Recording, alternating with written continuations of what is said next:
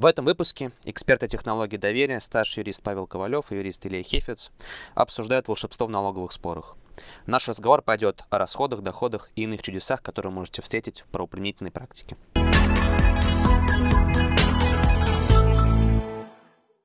Давайте немного погрузимся в детали, в фабулу дела. Значит, э, у нас был налогоплательщик, э, у которого было заключено два э, заемных договора еще в 2010-2011 году. А в 2014 году произошли следующие события. Один из взаимодавцев был ликвидирован. По, в отношении второго взаимодавца не были исполнены обязательства по возврату займа, которые наступали еще ну, также в 2010-2011 году, то есть истекали сроки давности исковой давности по взысканию этих сумм. Соответственно, э, по правилам, существовавшим в тот момент, в 2014 году у налогоплательщика должен был образоваться в нереализационный доход в виде вот этого приращения э, экономии да, на невозврате заемного капитала. В 2014 году, как следует из материалов дела, хотя налогоплательщик заявлял, что он отражал этот доход, но суд с этим не согласился, ну, судя по всему, он не отражал это как доход. И, соответственно, пришла налоговая инспекция с проверкой, но, обращаю ваше внимание, здесь ключевой момент. За 15-17 год проводилась проверка. И по результатам этой проверки, которая э, тем более проходила в 2020 году, то есть решение было вынесено в 2020 году уже по результатам этой проверки, доначислила налог на доходы, который признала образовавшимся в 2015 году. Хотя по правилам налогообложения он должен был э, быть учтен в 2014 году. И аргументация здесь налогоплательщика, он заявлял в суде, ну, помимо того, что он заявлял, что доход был учтен ну, там, предыдущие периоды, но никаких доказательств этому он не привел, и эта позиция не была принята судом. Но э, в качестве второго аргумента налогоплательщик заявлял, что и налоговый орган выходит за рамки проверяемого периода. Он не может проверять 2014 год, он должен проверять 2015 год, а тогда-то доход не должен был, не признавался. Вот. Но э, налоговый орган, и с чем согласились и суды, а, подошли к этому с другой точки зрения. Они применили пункт 10 статьи 250 налогового кодекса в очень интер, интересной интерпретации, что этот пункт, он говорит, что доходы прошлых периодов, выявленные в текущем периоде, должны признаваться, соответственно, налогооблагаемым доходом. И э, получается, что вот, эту, вот это положение было истолковано таким образом, что выявление не налогоплательщиком дохода, потому что он не выявлял в 2015 году, да, весь доход был в 2014 году, а именно налоговым органом. Хотя прямо об этом в судебном акте не говорится, но это подразумевается, что если налоговый орган выявляет доход прошлых периодов период проверки, то он имеет право доначислить налог на этот доход. Но тут тоже такой казус появляется, что а период выявления дохода, он не 15 год, налоговый орган проводит проверку в 19 в 20 году. В этот период выявлен налоговым органом был доход, но это никого не смутило. Налоговый орган доначислил налог именно за 15 год, доначислил пеню за этот период. Ну, штраф там, естественно, не было, сроки давности прошли, но именно налог вот был э, вот так вот перенесен перенесен из прошлых периодов, в тот период, когда налоговому органу было это выгодно, по сути, и э, были э, дополнительные налоговые обязательства взысканные, и суд подтвердил во всех трех инстанциях, подтвердил законность такого подхода. Обращаем внимание, что ну, такое дело мы э, видим только вот единичное, да, больше такой практики мы не находили э, судебной, но опять-таки вот информация к размышлению, да, что с этим делать, как с этим фокусом можно бороться бороться. Ну, и с, таки, с такой позиции суда, наверное, спорить э, сложно, если суд это подтвердит, но как минимум нужно э, тогда грамотно оценивать свои риски. То есть, если вы понимаете, что у вас может быть что-то похожее, как, э, какой-то доход не был признан в прошлом, а это бывает, мы с этим ну, не часто, но сталкиваемся у наших налогоплательщиков, которые потом, ой, у нас же доход был, оказывается, да, мы с ним ничего не сделали, да, мы его вот должны же были что-то сделать, но период проверки вроде как истек, соответственно, все, мы закрываем на это глаза, мы не видим никаких рисков, а налоговая с этим ничего сделать не может. А нет, вот может, да, и мы видим как раз вот такое дело, где они успешно свою логику донесли. Ну, то есть, правильно я понимаю, Паш, да, что фокус здесь состоит в том, да, если мы разговариваем в терминах наш, нашего вебинара, фокус состоит в том, что норма была истолкована, в общем-то, не так, как она буквально звучит, да, не так, как ее текстуально выразил э, законодатель. Вот вопрос, да, что имел в виду законодатель, да, говоря о выявлении. Это выявление налогоплательщикам или выявление контролирующим органам, да, тут э, это тоже дискуссионный вопрос. К сожалению, суды не дают какого-то обоснования, почему они считают, что выявление налоговым органам в данном случае применимо к этой норме, хотя по смыслу, да, мы скорее понимаем, что речь идет о налогоплательщике, а не налоговом органе. Но тем не менее. В общем, наверное, здесь рекомендация как раз вот будет стоять в том, чтобы внимательно да, проводить инвентаризацию прошлых периодов, аудит внутренний. И не закрывать глаза да, на этот доход, все-таки понимать, что риски никуда не уходят, они могут оставаться, и нужно быть готовыми аргументировать свою позицию для налоговых органов, если эти вопросы возникают. Ну, тут заклинание налогового органа, оно оказалось сильнее, да, чем, чем позиция да, налогоплательщика. Именно в этом деле, да. да. Давайте переходить к следующему кейсу. Посмотрим, какое еще волшебство нам приготовила оперативная практика.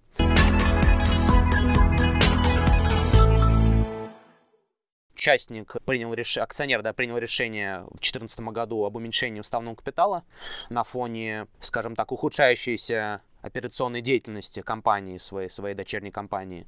Да, чисто активы дочерние, дочерние предприятия постепенно снижались, видимо, операционная деятельность э, падала. На этом фоне принимается решение об уменьшении уставного капитала с 25 миллионов рублей до 500 тысяч рублей. А, и в этот же день принимается второе решение участникам да, о том, чтобы вот э, сумма, которая должна быть направлена участнику в связи с уменьшением этого уставного капитала, она была бы направлена сразу же на увеличение этих самых уменьшающихся чистых активов дочернего предприятия.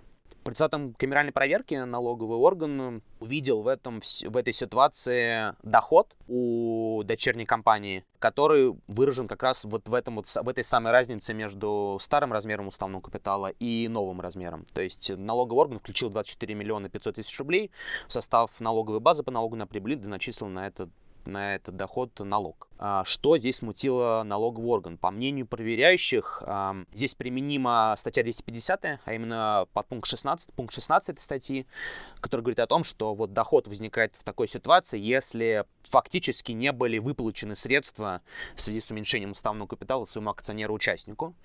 И здесь как раз вот э, налоговый орган заявлял о том, что фактически общество, оно прирастило, mm. да, оно, оно э, увеличило свои активы за счет вот этой невыплаченной, фактически не перечисленной доли, уменьшенной своему участнику. А, но здесь что спасло компанию и с чем согласились суды, к счастью, это то, что неправильно были квалифицированы эти операции, эти действия налоговым органом. Здесь все-таки не дарение не вот некое приращение какого-то актива. Здесь именно произошел зачет, то есть решение, второе решение участника, оно по сути представляет собой зачет встречных требований, то есть возмездную операцию гражданско-правовую, в соответствии с которой обязательства одного лица погашается в пользу обязательств другого лица. Поэтому никакого, собственно, вот тут вот дохода не возникает, потому что эта операция, повторимся, возмездная. Ну а тот факт, что общество, в общем, как-то неправильно в бухгалтерском учете отражало эти операции с точки зрения бухгалтерского учета, то есть не использовало счет 83, ну, в общем-то, суд отклонил данные доводы и аргументы как формальные, потому что, в общем-то, это не является нарушением законодательства об учете, поскольку здесь могут быть иные применены способы вот отражения этих операций. Также обращаем ваше внимание, что есть по этому вопросу и, скажем так, отрицательные, да, не в пользу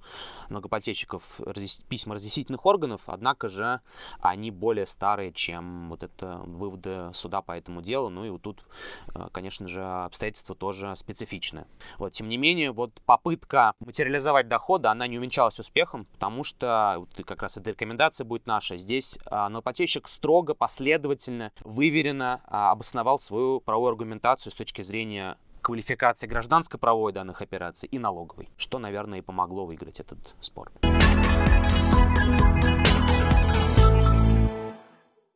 Так, и здесь э, ситуация, которую можете наблюдать, она, наверное, еще более экстраординарна с точки зрения вот такого вот фокуса материализации возникновения из шляпы фокусника доходов налогооблагаемых. К сожалению или к счастью, данная ситуация, она не дошла до суда. Она, в общем-то, была рассмотрена нами, увидена нами, мы с ней столкнулись в рамках предпроверочного, предпроверочного анализа.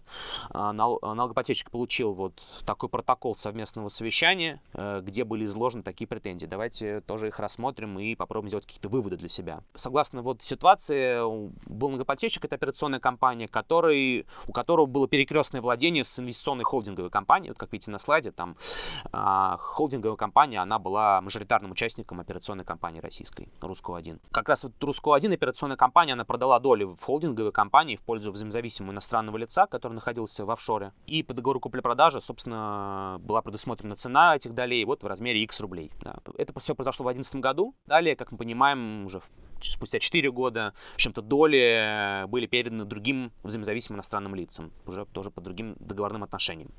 Тем самым, как бы, поскольку тут было перекрестное владение, иностранные взаимозависимые лица, иностранные акционеры получили как раз прямое, ну, скажем так, косвенное, да, правильно сказать, косвенное участие, косвенный контроль над операционной российской компанией. Что здесь мутило налоговый орган, который проводил, повторимся, предпроверочный анализ в отношении 2018, 2019, 2020 годов, то есть спустя 8-9 лет после рассматриваемых операций операций, налоговый орган а, заявил две претензии. Внимание, значит, первая претензия стояла в том, что вот в результате передачи долей в инвестиционной компании по договору купли-продажи в 2011 году, поскольку российская компания, продавец Русского-1 не получила никакую оплату по договору купли-продажи. Там, в общем-то, а, пролонгировались все сроки выплаты, а, никакие неустойки не начислялись, и в судебном порядке продавец не пытался взыскать с покупателей иностранных какие-либо выплаты, да, consideration. Учитывая эти факторы, произошло как раз безвозмездное, получается, перераспределение имущества в пользу иностранных компаний, расположенных в офшоре, которые это имущество формируется именно акциями в Руску-1. То есть как будто бы продавец передал в офшоры имущество в виде акций в самом себе. Угу. Вот такая вот логика. И с этих... Подарил. Да, подарил. Скажем. Ну, это вот схожие претензии мы видели в деле известном, но единичном э, «Капитал» 15 года. О, «Капитал», дочерняя компания «Северстали». А, в общем, да, и с, с, с, получается суммы этих долей на X рублей налоговый орган начислил налог у источника в Российской Федерации, ну, 20, поставки 20% как иной доход. Ну, предложил. Да, предложил, ну, скажем так, да, предложил, предложил э, перечислить бюджетную систему вот на а, налог у источника с, с, с, с суммы этих долей.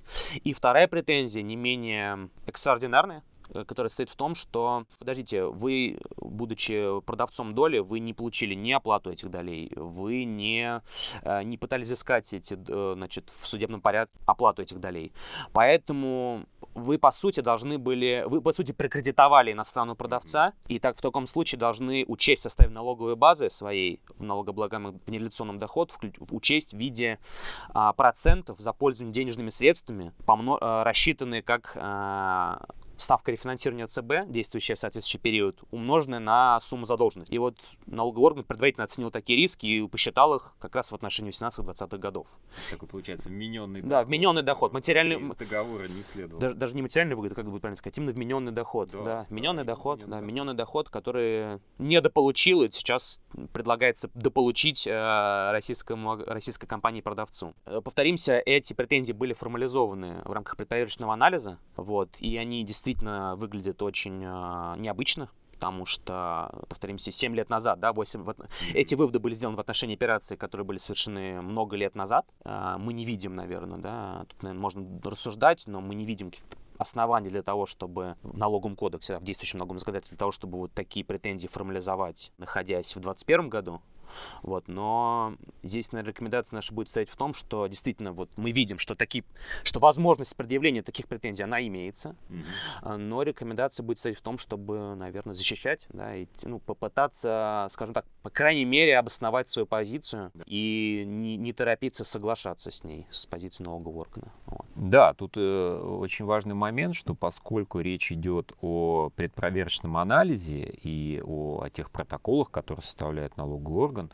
мы э, очень часто сталкиваемся с ситуациями, что а, особенно в каком-то первом таком протоколе, да, там можно узнать очень много интересного и нового о налоговом законодательстве, и зачастую там позиция такая налогового органа такая с шашкой наголо э, выходит, то есть без какого-либо обоснования, по совокупности причин мы считаем, что у вас вот тут либо доход, либо мы оспариваем расход, и э, после этого нам э, требуется достаточно много времени, сил для коммуникации с налоговым органом, для доказывания, что на самом деле там те выводы либо они незаконны, либо они не соответствуют фактическим отношениям между сторонами, что налоговый орган что-то не увидел, еще мы представляем ну, дополнительные документы, да, э, желаемое за действительное выдает и так далее. И э, достаточно часто нам удается налоговый орган переубедить именно в рамках предпроверочного анализа, что нет, те мысли, те идеи, те предложения, которые следуют из первого протокола, на самом деле не имеют они юридической силы и какой-то возможности для доначисления налога, и очень часто налоговики с этим соглашаются.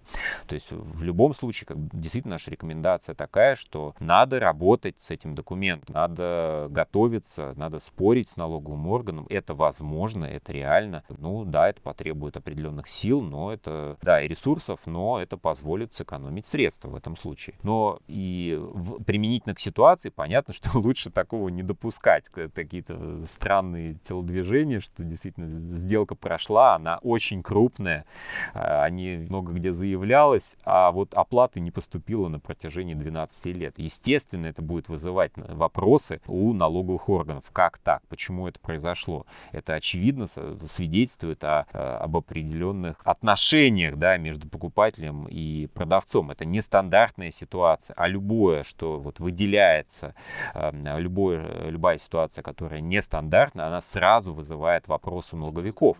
Да, и нужно быть готовыми давать э, определенные пояснения, почему так произошло. Этого зависит очень много. В общем, да, здесь, как уже сказали, рекомендация будет состоять в том, чтобы направить все свои силы э, на то, чтобы понятно, доступным языком объяснить свою позицию и экономическую подоплеку всех, всех операций.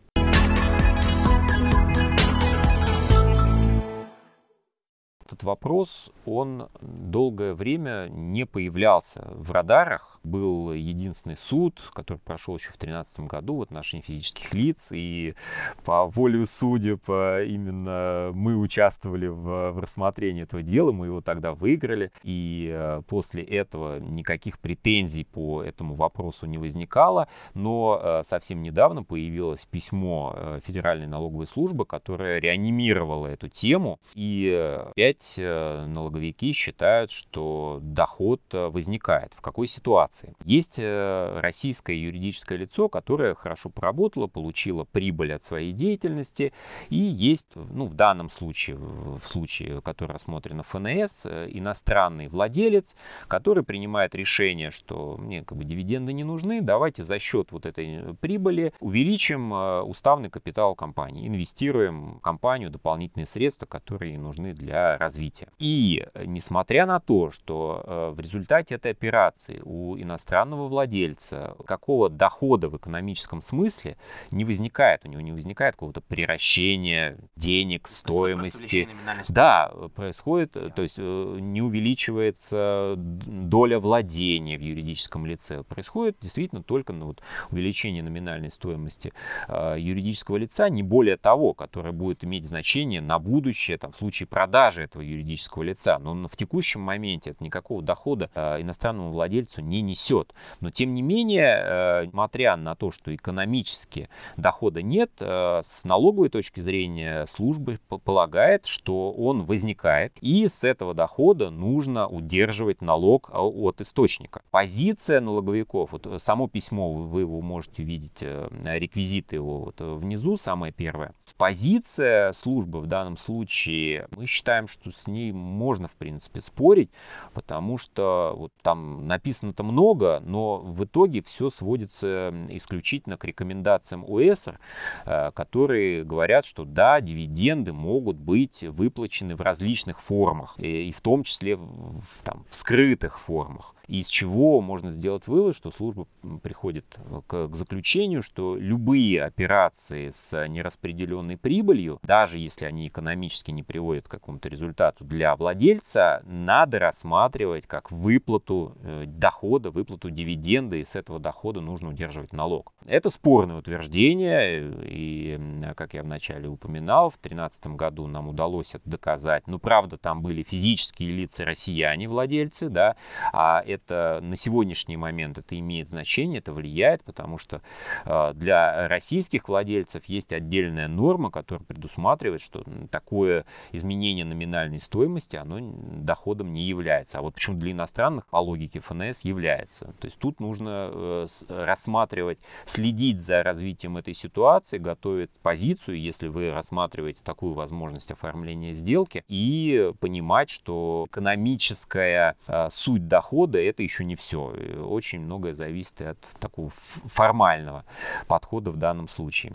И э, вторая ситуация, она, в общем, достаточно часто возникала раньше, э, но она в большей степени э, в пользу налогоплательщиков все-таки разрешалась. Но, но вот последнее дело, оно было вынесено в пользу налогового органа. И тут рассматривается ситуация, когда... Происходит э, конвертация. Да, конвертация, ну, зачет вот в данном данном случае происходил зачет э, долгового обязательства перед материнской компанией в счет увеличения уставника, уставного капитала. То есть вот такая сделка была совершена, был займ, он закрывается с одной стороны, а с другой стороны увеличивается уставный капитал. Происходит этот зачет, и компания считала, что в этом случае не возникает доход. Но налоговый орган с этим не согласились, они посчитали, что э, прямая норма, которая устанавливает э, возможность возможность необложения, невозникновения дохода в случае передачи владельцам имущества либо прав компании подконтрольной. В данном случае неприменимо, потому что здесь никаких передач э, ни денежных средств, ни прав не происходит. И э, суд с этим э, подходом согласился во всех инстанциях. Вот последнее судебное решение как раз было вот совсем недавно. Да, здесь фокус как раз в кавычках да, mm-hmm. стоит в том, что была осуществлена переквалификация да. сделки, да, сделок налоговым органам. То есть они зачет переквалифицировали в прощение долга и применили положение статьи 250, да. что и позволило им вменить в состав налоговой базы а, дочернего предприятия вот эти самые доходы в виде списанной задолженности таким образом, но опять же в кавычках списанной. А, вот, ну здесь э, к сожалению, да, как было правильно, как было уже нами отмечено, последнее дело по этому вопросу, оно разрешилось не пользу налогоплательщикам, но имеется и положительная судебная практика, э, к которой мы призываем тоже обращаться и принимать ее внимание.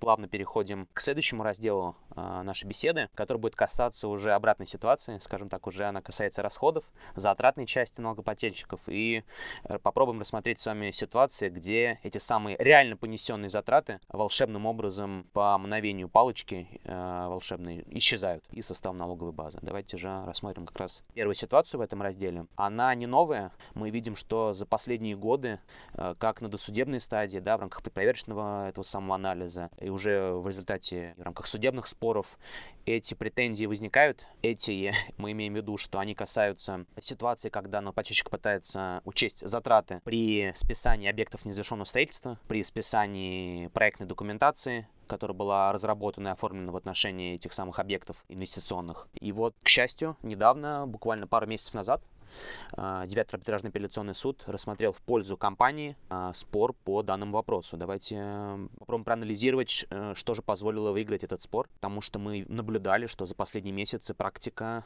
она была неоднородна и скорее даже не в пользу налогоплательщиков.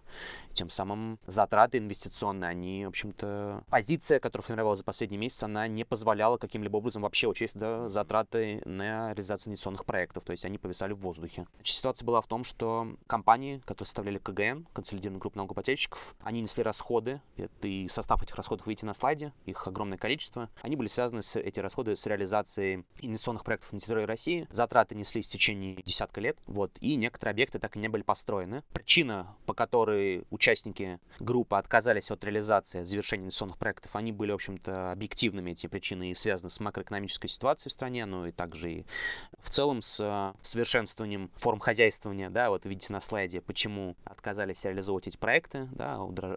происходило удорожание строительства, э, не удалось получить разрешение от собственников, от государственных органов на продолжение строительства и так далее. А, вот, и в, на, этом фоне в 2019 году компаниями было принято решение, которое было оформлено на уровне приказа, о, в общем, нецелесообразности продолжения инвестиционных проектов на территории России.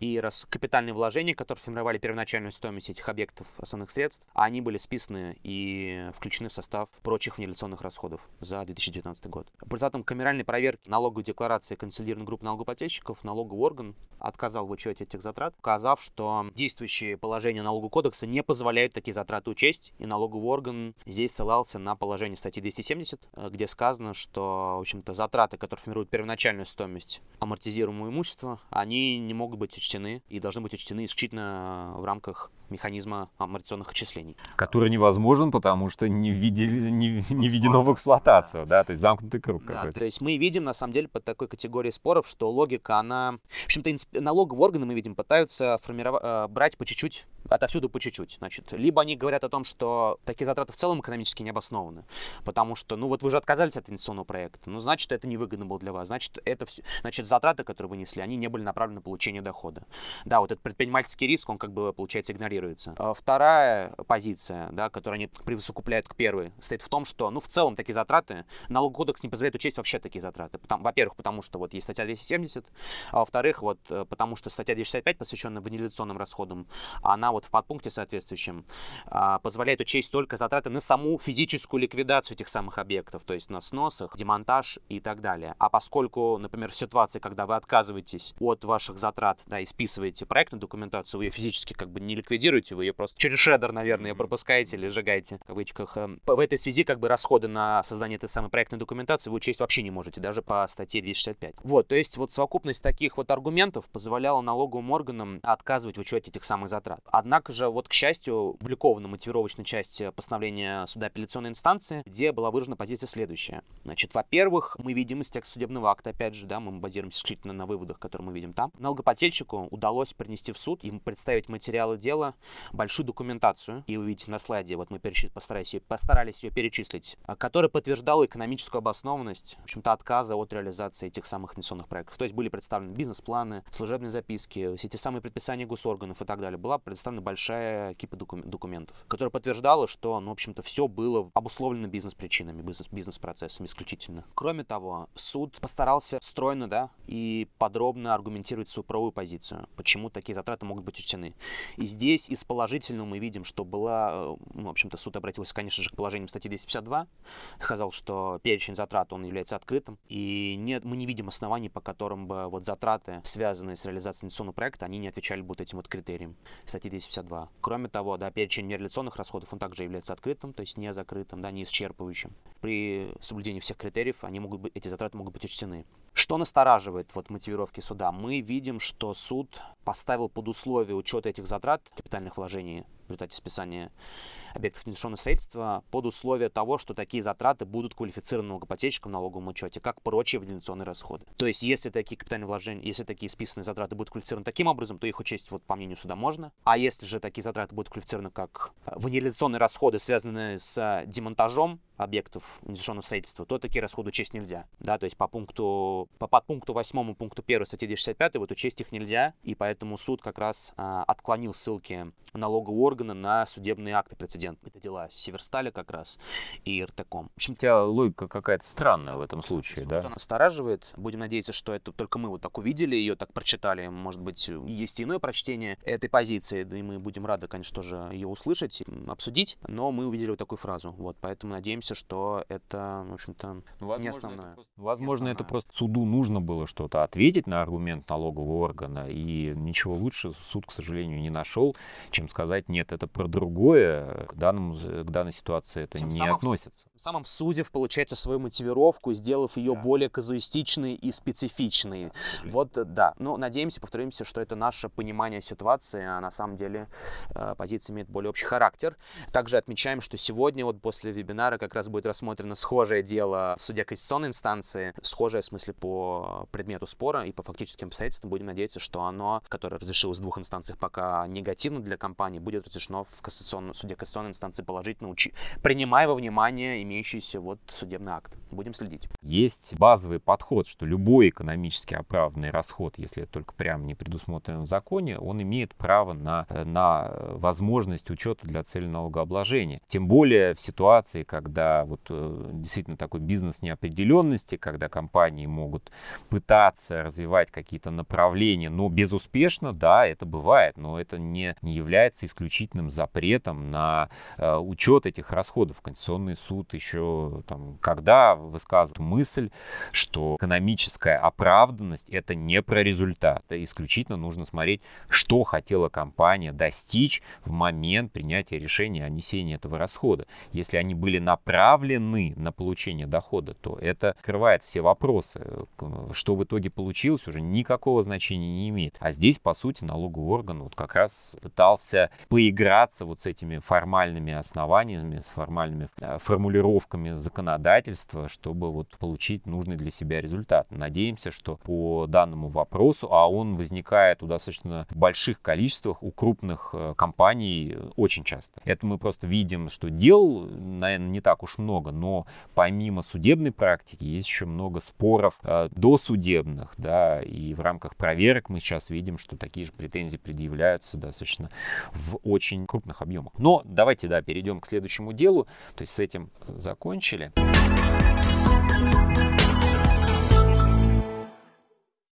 Здесь э, был очень интересный тоже э, спор рассматривался, когда налоговый орган оспорил убытки от продажи доли в юридическом лице за счет того, что посчитал, что на самом деле расходов по увеличению уставного капитала не производилось налогоплательщикам. Там, если вот читать судебный акт, то действительно, наверное, возникают какие-то сомнения, что а кто же тут фокусник, а не налогоплательщик на самом деле тут фокусы показывал налоговому органу. Да, да, да, да, да. Потому что, э, ну, вот если рассматривать эту ситуацию, вот то, как видит ее налоговый орган, то получалась очень интересная э, картинка, что вот э, компания, это вот общество, да, наш налогоплательщик, кто судился, в 2012 году э, стали владельцы юридического лица, потом было принято решение уже, в 2014 году, да, э, увеличить уставный капитал э, вот этой компании. Были получены заемные средства от части участников группы для этих целей.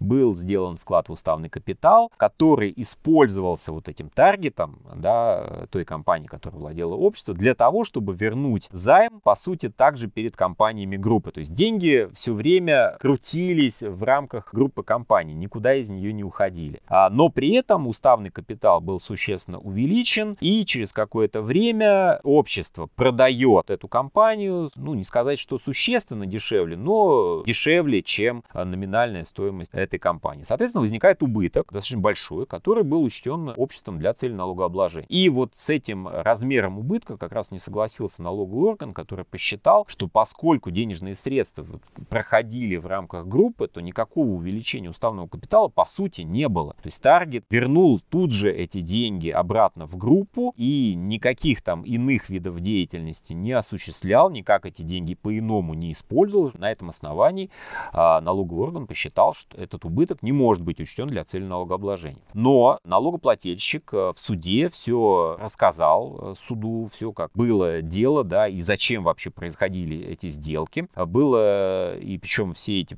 объяснения, они были подтверждены документально, и налоговый орган не оспорил ни один из аргументов компании. А компания пояснила, что вот этот таргет, он э, в свое время владел большим и дорогостоящим земельным участком. Он эту компанию хотел продать продать, но компания, э, которая хотела купить это, вот эту компанию, она э, выставила требование, что мне нужна вот только, только актив, мне пассивы не нужны, поэтому прекратите все заемные обязательства таргета, только тогда я у вас куплю эту компанию. Именно для этих целей в компанию был сделан вклад в уставный капитал, который был тут же направлен на погашение. Но потом что-то не задалось, сделку эту совершить так и не смогли, поэтому уже после того, как поменялись экономические условия, компания была продана уже существенно дешевле. Вот, э, кстати, на этот момент ни компания, ни суды не говорят, а почему произошло вот это удешевление. Ну, как бы предполагалось, что что-то произошло, этот земельный участок стал резко дешевле. Суд, э, рассмотрев все эти аргументы, согласился, что да, во всех этих операциях был экономический смысл. Эти операции не были оспорены налоговым органом, реальность этих операций и, и переговоров подтверждалась налогоплательщиком, не оспаривалась налоговым органом. Более того, там были проведены допросы в судах свидетелей, которые все подтверждали, что действительно так оно и было. И в результате позиция налогового органа в данном случае была признана незаконной, и убыток был э, учтен для целей налогообложения. То есть здесь э, что помогло компании этот фокус раскрыть, эту иллюзию, да, ловкость рук э, и фокус зеркалами? А, значит, компания представила материалы дела, подтверждение вот этих самых переговоров с потенциальным покупателем еще в 2013 году, документы. Это электронная переписка там была, предварительный договор купли-продажи долей и так далее. В общем, и вот эти документы, они, конечно, сыграли, на, на наш взгляд, повторяюсь, из текста судебного акта мы делаем такой вывод, решающая роль в подтверждении обоснованности позиции налогоплательщика. То есть здесь рекомендация будет стоять в том, чтобы вот по схожим претензиям при попытке обосновать затратную базу вашего актива, нужно как раз и формировать это, этот самый defense файл. Да, здесь также, в общем-то, фокусы и волшебство налоговых органов, они так или иначе связаны с э, инвестиционными активами. Да, и если, исходя из прошлого слайда и опыта, мы понимаем, что налоговые органы могут как отказывать, да, бить по затратной базе, так и пытаться, в общем-то, оспорить рыночность продажной стоимости продажи вашего актива.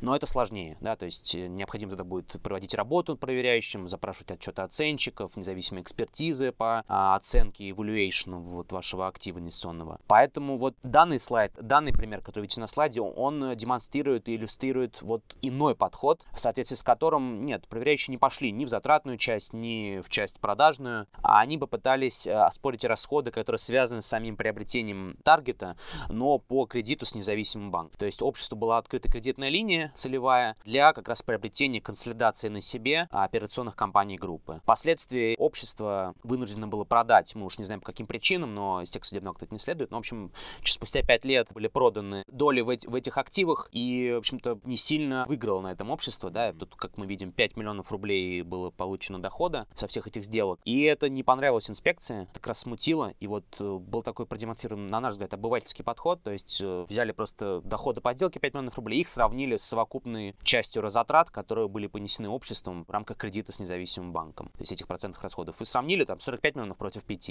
Ну, все понятно, значит, тут нет никакой деловой цели, это схема какая-то, да, которая направлена на получение обоснованной налоговой выгоды. Поэтому и была попытка оспорить эти самые процентные расходы, но, опять же, общество выдержано и аргументированно обосновало свою правую позицию, да, не доказано было, не продемонстрировано было инспекции каких-либо доказательств того, что кто-то не исполнил сделки, да, всеми участниками операции, продавцом, покупателем, обществом, а, были учтены, да, для цели налога, налогообложения эти операции, их результаты. Вот, все сделки реальны, реальные, кто там не ликвидировался, все, все, все, все компании действуют, работают, поэтому, в общем, на этом фоне, ну, непонятно, в связи с чем вообще тогда эта необоснованная вывода возникает, потому что цель была выполнена обществом, которое он ставил перед собой, а именно консолидация на себе всех активов, группы операционных. Тот факт, что они потом были проданы другому лицу, ну, это уже это следующий этап, который, наверное, не может характеризовать обоснованность затрат по кредиту с банком. То есть здесь э, рекомендация будет в том, чтобы вот заклинание проверяющих его, ему противодействовать э, выдержанной э, сильной правой позиции. Да, ну, кстати, по нашей практике налоговики достаточно часто уже на основе данных о состоявшихся вот всей цепочки сделок пытаются вернуться в старый период э, и как-то поиграть там, с теми расходами, например, там, или с теми условиями сделок, которые предшествовали всей этой цепочке. То есть таким задним умом, да, когда э, оспаривается пример, э, то, с чем мы сталкивались, это, например, условия предоставления скидки там, в восьмом году при падении курса. Да, и они начинают об этом рассуждать уже в 2013 году, когда уже понятно, где мы находимся на текущий момент. Но вернуться в восьмой год и посмотреть на ситуацию глазами восьмого года, когда все бурлило и не, не было понятно вообще, что будет с рынком, куда он движется, они не захотели. Им было интереснее поиграть, сказать, ну вот, сейчас же все вроде как нормально, все устаканилось, поэтому почему вы предоставляли скидки такие большие в восьмом году? Попытка ретроспективным образом да. оценить целесообразность э, экономическую обоснованность каких-либо операций, что Зная не все, уже сегодня как бы да, что не, что не всегда возможно, потому что ну мы в момент совершения сделок, операций, структурирования своего бизнеса не могли понимать, а как чем это все обернется. Мы предполагали выгоду, она не случилась, но это опять же предпринимательский риск. Спасибо, что были сегодня с нами. Подписывайтесь на наш подкаст «От слова к делу» во всех доступных цифровых платформах.